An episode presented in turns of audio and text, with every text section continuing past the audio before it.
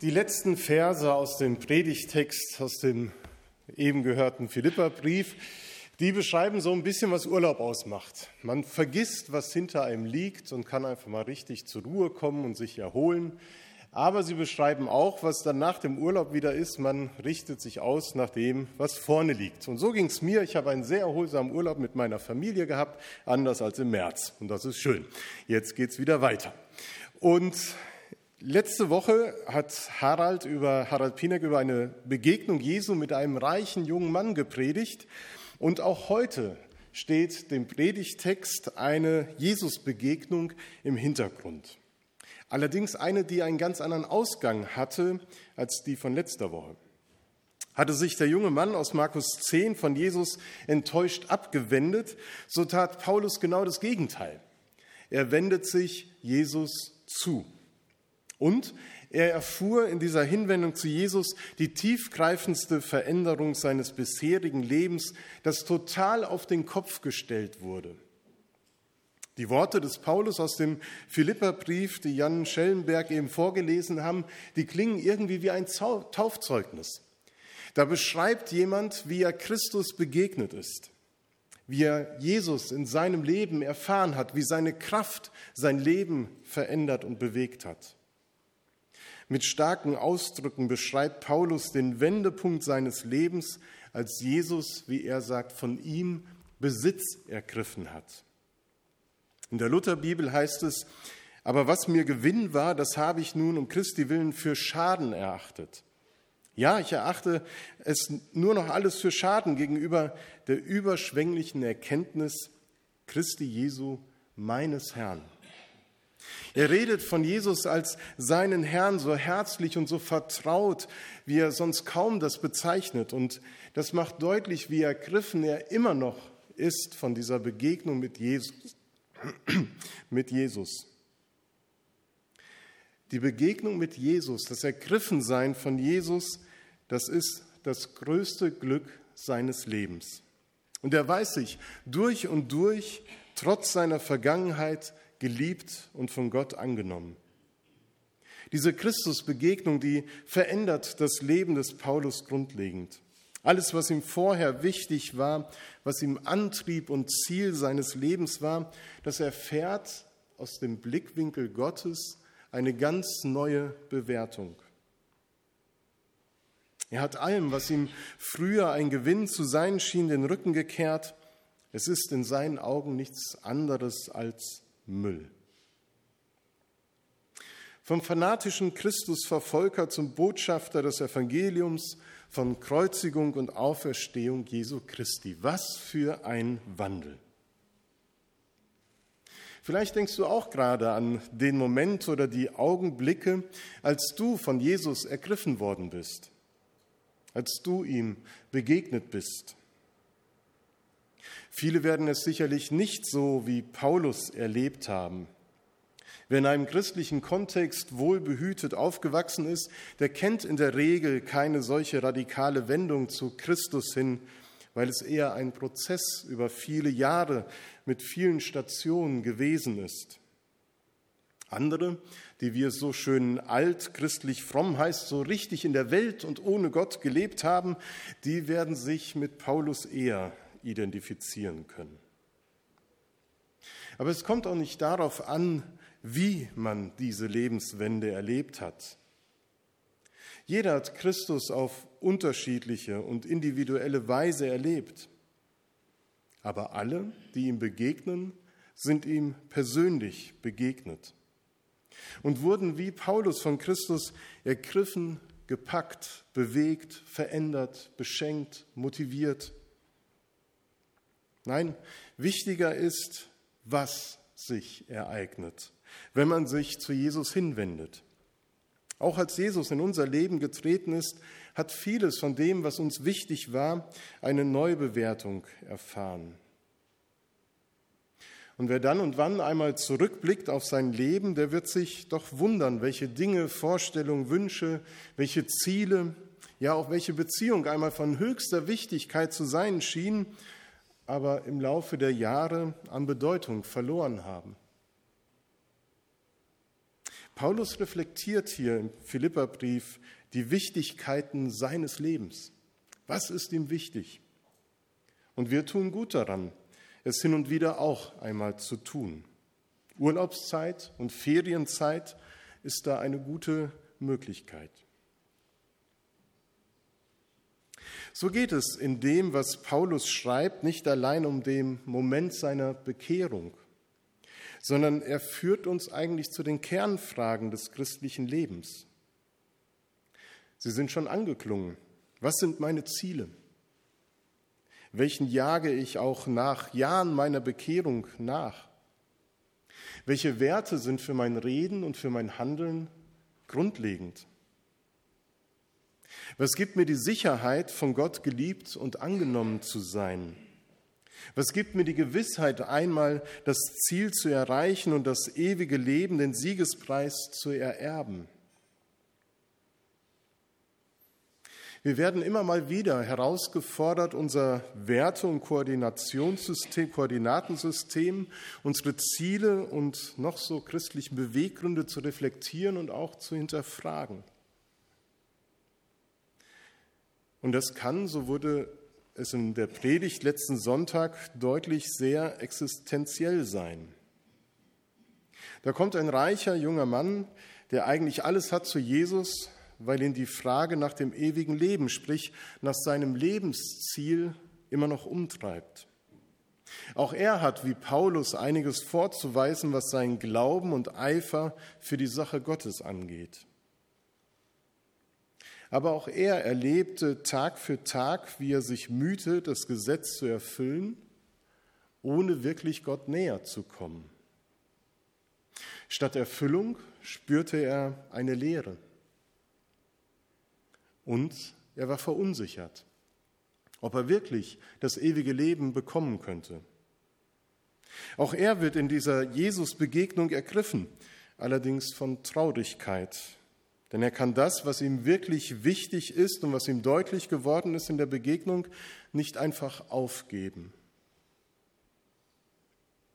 Wer Jesus begegnet, der wird an diesem Punkt der Entscheidung geführt, Stellung zu beziehen und die Frage zu beantworten, was ist dir wichtig? Und was hindert dich, voll zu vertrauen und Christus nachzufolgen?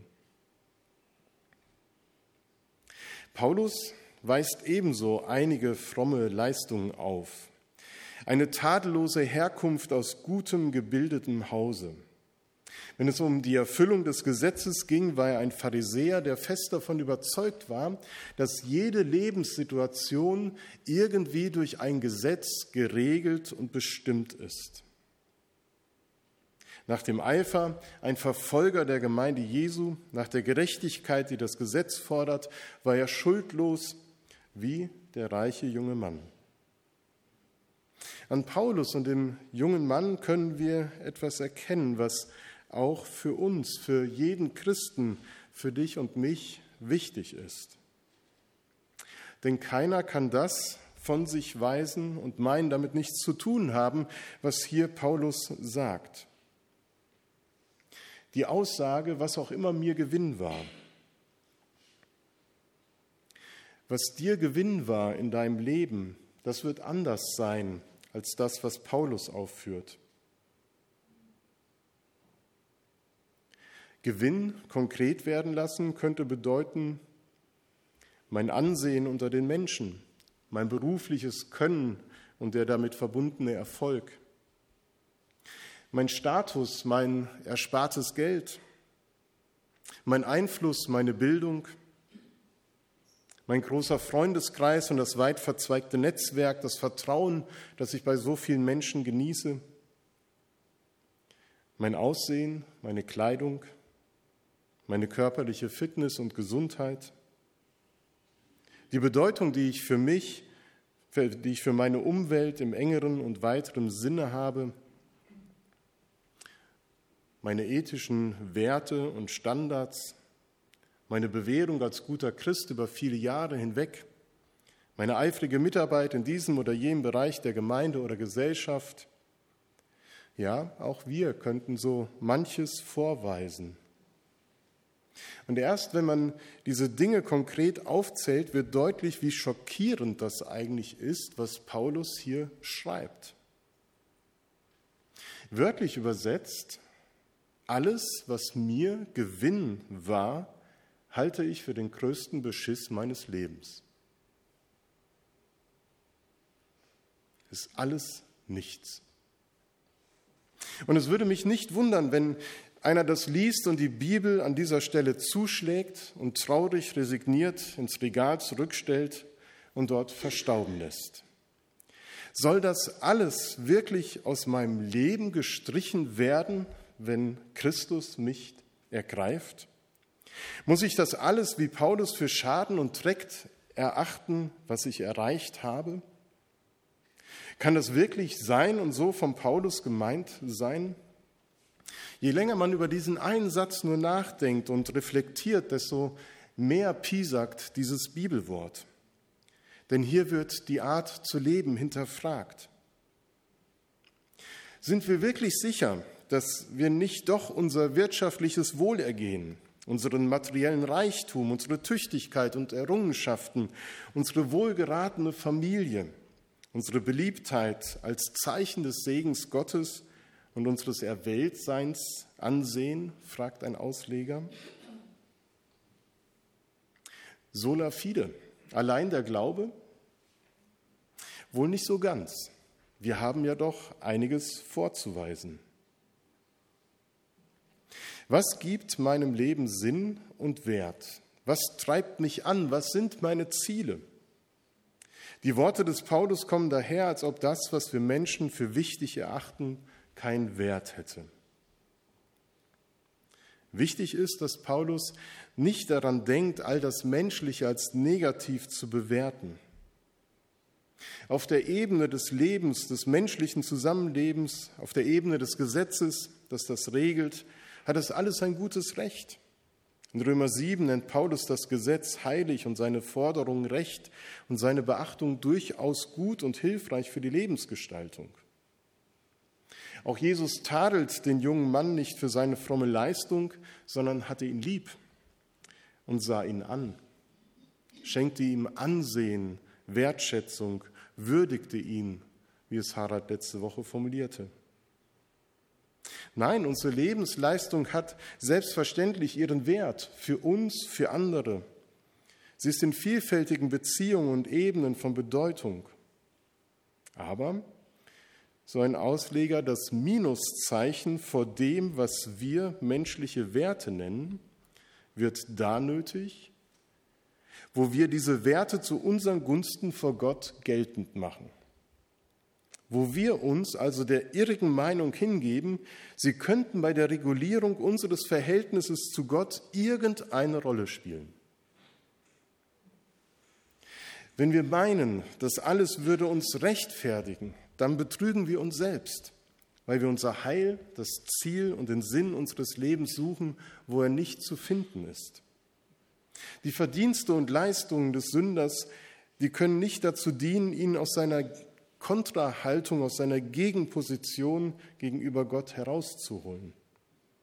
Im Gegenteil, wo wir uns den Anschein geben, wir könnten uns ganz oder teilweise selbst aus unserer Verlorenheit herausholen und befreien, da fahren wir den Karren nur noch tiefer in den Dreck. Das zeigt die Erfahrung von Paulus. Und an Paulus können wir erkennen, worauf es wirklich ankommt. Was Paulus einst Gewinn war, wurde ihm nicht gleichgültig oder unwichtig. Er stellt nicht fest, dass es ihm nichts bedeutet. Er ist auch nicht an der Erfüllung des Gesetzes gescheitert, daran war er untadelig. Aber sein Eifer für das Gesetz gegen Christus und seine Gemeinde hat ihn schuldig werden lassen. Und das ist die bittere Folge, wenn der Mensch auf sich gestellt seinen eigenen Ruhm zu mehren, seine eigenen Ziele auf Biegen und Brechen verfolgen und durchzusetzen versucht. Er wird, wie Paulus, zum Feind des Kreuzes Jesu. Und deswegen ist Paulus so dankbar dafür, dass Gott ihn ergriffen hat, dass es diesen Moment gab, wo Jesus in sein Leben getreten ist und es auf den Kopf gestellt hat, sein Denken und sein Lebensstil verändert hat. Denn der Gewinn, nach dem ich strebe, ist Christus nun. Es ist mein tiefster Wunsch, mit ihm verbunden zu sein. Darum will ich nichts mehr wissen von jener Gerechtigkeit, die sich auf das Gesetz gründet und die ich mir durch eigene Leistung erwerbe, sondern vielmehr geht es mir um die Gerechtigkeit, die uns durch den Glauben an Jesus geschenkt wird. Die Gerechtigkeit, von der Paulus nun lebt, ist nicht die eigene, die aus dem Gesetz kommt, sondern durch den Glauben an Jesus. Glaube und Vertrauen bestimmen sein Leben. Nicht der Reichtum der eigenen Frömmigkeit, nicht das Maß seiner Zuversicht, nicht die Höhe seines geistlichen Pulsschlages für Christus ist entscheidend, sondern diese Haltung und Lebenseinstellung, Christus genügt in allem. Diese Haltung, diese Einstellung, diese Erkenntnis ist so unglaublich befreiend für Paulus damals, für uns heute. Nicht ich, sondern Christus in mir. Wer Christus erkennt, erlebt in der Umgestaltung seines Lebens einen Vorgeschmack auf die Auferstehung und die Ewigkeit. Wenn Jesus uns ergreift, dann werden wir in Bewegung gesetzt.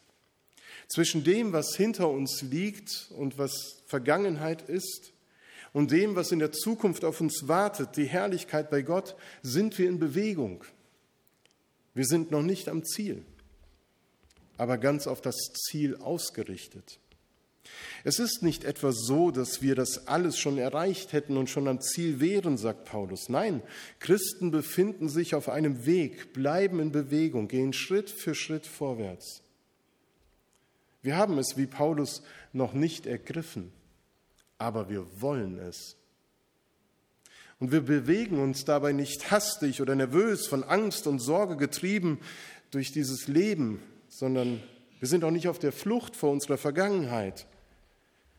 Wie einer sagte, wir sind nicht von hinten gejagt als Christen, sondern von vorne gezogen. Und deswegen gehen wir vorwärts. Wir laufen nicht, weil es um Leben und Tod geht, sondern weil das Leben, das Gott schenkt, uns lockt. Denn wir wissen, worauf unser Leben zuläuft und was uns nach der Verheißung Gottes erwartet, das wird so sein. Denn seitdem uns Christus ergriffen hat, sind wir in seiner Hand geborgen in dieser Zeit und in diesem Leben. Und wir wissen, dass in dem, was Christus für uns getan hat, schon der ganze Gewinn liegt. Von daher geht es bei uns am Lauf als Christen auch nicht um eine Belohnung. Davon sind wir durch das Ergriffensein von Christus befreit worden. Wir müssen nicht als Christen leben und irgendwann einmal belohnt zu werden für das, was wir geleistet haben. Wer von etwas gepackt, begeistert, bewegt, motiviert, berührt ist, der fragt nicht nach einer Belohnung oder nach dem Wert, sondern der macht das einfach um der Sache willen, weil sie gut ist, weil sie richtig ist. Wer ergriffen ist, der braucht kein Sieger zu sein, sondern der ist einfach unterwegs, bewegt und motiviert durch Christus. Vielleicht hast du diese Freiheit und die Leichtigkeit auf der Laufbahn deines Lebens und des Glaubens ein Stück weit verloren. Vielleicht hast du dich schon lange nicht mehr von Jesus ergriffen und somit lebendig und frei gefühlt. Vielleicht suchst du gerade in Bereichen deines Lebens nach neuer Orientierung, neuen Zielen, neuen Werten. Vielleicht bist du auf der Suche nach einem roten Faden oder Band in deinem Alltag. Dann lade ich dich ein, Jesus darum zu bitten, neu Besitz von dir zu ergreifen und dich neu in Bewegung zu setzen. Das gemeinsame Lied, das wir miteinander singen werden, das können wir als ein solches Gebet singen, dem es heißt, ich vergesse, was hinter mir liegt und strecke mich aus nach dir. Amen.